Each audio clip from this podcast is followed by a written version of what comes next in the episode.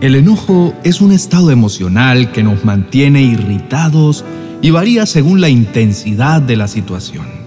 ¿Quién no ha sentido enojo?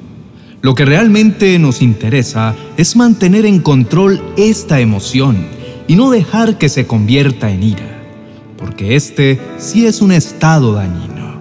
Es normal sentir enojo porque la vida no es perfecta. En el camino encontramos muchas cosas que nos irritan y con las que no estamos de acuerdo. Y aunque todos somos hijos de Dios, nuestra naturaleza humana nos hace sentir enojados y a veces es normal estarlo. Por eso necesitamos ser sabios para mantener el enojo bajo control. Es saludable exteriorizar nuestro descontento para que no se acumule. Negar el enojo erosiona nuestro corazón. Es mejor sacar todo a la luz para que nuestra alma no se contamine. No nos favorece reprimir lo que nos molesta y nos indispone Prestemos atención cuando el enojo se salga de su cauce y perdamos el control. Cuando perdamos la tranquilidad, cuando perjudiquemos nuestras relaciones cercanas y cuando lleguemos a maltratar a las personas que más queremos.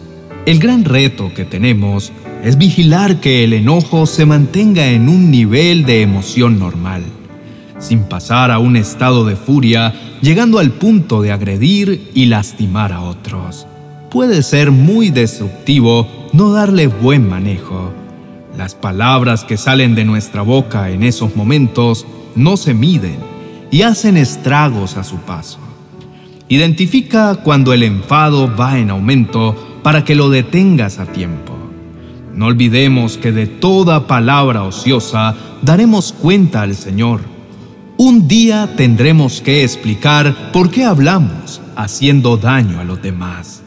Es mejor y más sabio controlarnos, aprender a gestionar nuestras emociones y no tener que pasar vergüenzas. Tampoco tener que arrepentirnos por nuestros bochornosos actos. El ser humano tiene varios círculos de relaciones y todas se pueden afectar si no cuidamos la manera como reaccionamos.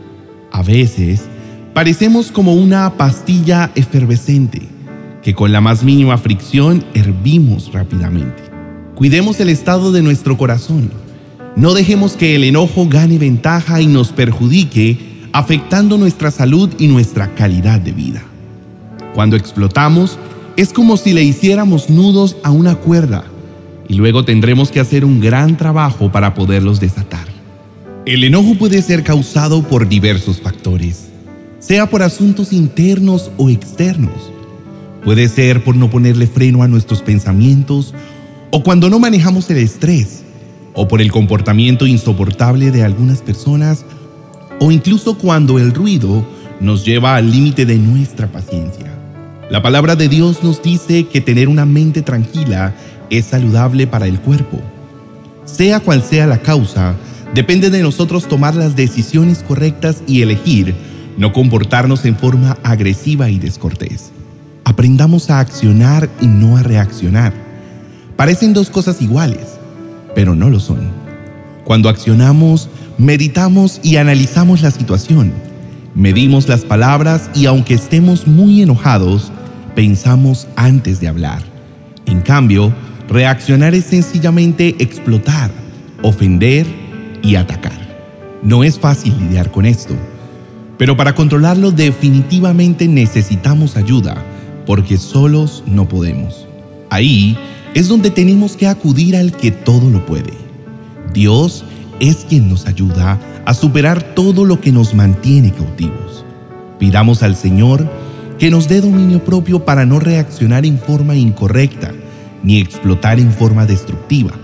Más bien, exponer y soltar delante de Él lo que nos pasa y lo que sentimos. Este ejercicio no es sencillo de llevar a la práctica, porque la naturaleza humana siempre buscará defenderse y atacar. La presencia del Señor es el lugar seguro donde podemos expresar lo que nos tiene alterados, teniendo la seguridad de que al salir de allí, nuestra vida tendrá paz. ¿Qué nos enseña la Biblia acerca del enojo? La palabra de Dios tiene para nosotros un sinnúmero de instrucciones que nos dicen, domina tu enojo, reprime tu ira, no te exasperes, no sea que obres mal. No des lugar al enojo, ni te dejes llevar por la ira. Eso es lo peor que puedes hacer.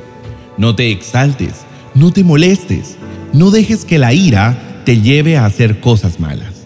La palabra de Dios nos enseña sobre los pro y los contra de esta emoción. Lo que sí nos debe quedar claro es que debemos tardar en enojarnos porque el que tarda en enojarse muestra gran inteligencia. El iracundo pone de manifiesto su necedad. El que mantiene la calma es sabio y el que se enoja fácilmente es un tonto. No nos dejemos llevar por el enojo, porque el enojo se alberga en el pecho de los necios. Y si enojarse es malo, guardar rencor es peor. Así que evita enojarte con facilidad porque hacerlo es una tontería. Mejor estemos dispuestos a escuchar siendo lentos para hablar y lentos para enojarnos. Estemos más dispuestos a escuchar que hablar. El que se enoja fácilmente no puede vivir como Dios manda. Hay un versículo muy conocido por todos que dice, Airaos, pero no pequéis. No se ponga el sol sobre vuestro enojo y no deis lugar al diablo. No permitamos que la ira nos haga cometer pecados. No dejemos que la noche nos sorprenda enojados. No le demos ninguna oportunidad al diablo para que nos derrote. El enojo no debe durar todo el día para que el diablo no nos pueda tentar. Todos debemos aprender a responder en forma suave porque la blanda respuesta es capaz de aplacar la ira. En cambio, la palabra hiriente exacerba el furor. La respuesta amable calma el enojo y la respuesta grosera lo enciende más. Definitivamente, no saber controlar el enojo nos deja en posición vulnerable, sobre todo cuando no son enojos fugaces, sino cuando dejamos que se abriguen en nuestros corazones por tiempo prolongado y el enfado se convierte en ira desbordante. Teniendo claro en nuestro corazón que es cosa de insensatos dejarnos llevar por la ira y el enojo, acerquémonos delante del Señor, pidiéndole ayuda para poder aprender a tener dominio propio y para no dejar que nuestras emociones se desborden sin control. Oremos. Padre amado, tu palabra es clara y nos enseña que enojarse no es asunto de sabios, y que una respuesta amable calma los ánimos, pero una respuesta áspera aumenta el enojo. Perdónanos por tanta necedad, por dejarnos gobernar de la rabia y por herir a nuestros semejantes. Señor, aunque el enojo en ocasiones es una emoción saludable, necesitamos aprender a contenernos para no terminar causando un caos afectando a otros y a nosotros mismos por cuenta de nuestra insensatez. Ayúdanos a ser prontos para oír y tardos para hablar, para que el enojo no nos domine. Padre Santo, no queremos darle lugar al enemigo para que venga a dominarnos por prestarle atención a sus acechanzas.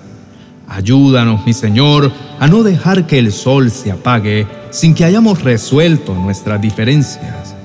No queremos que por ser desobedientes a tu palabra venga sobre nosotros la derrota. Te entregamos todo lo que nos hace enojar.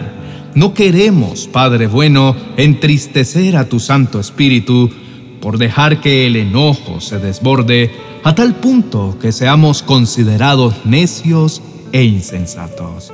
Sabemos que estamos marcados con tu sello divino para el día de la redención. Ayúdanos a evitar el enojo, la ira y la contienda, que no son bien vistos en los hijos de Dios.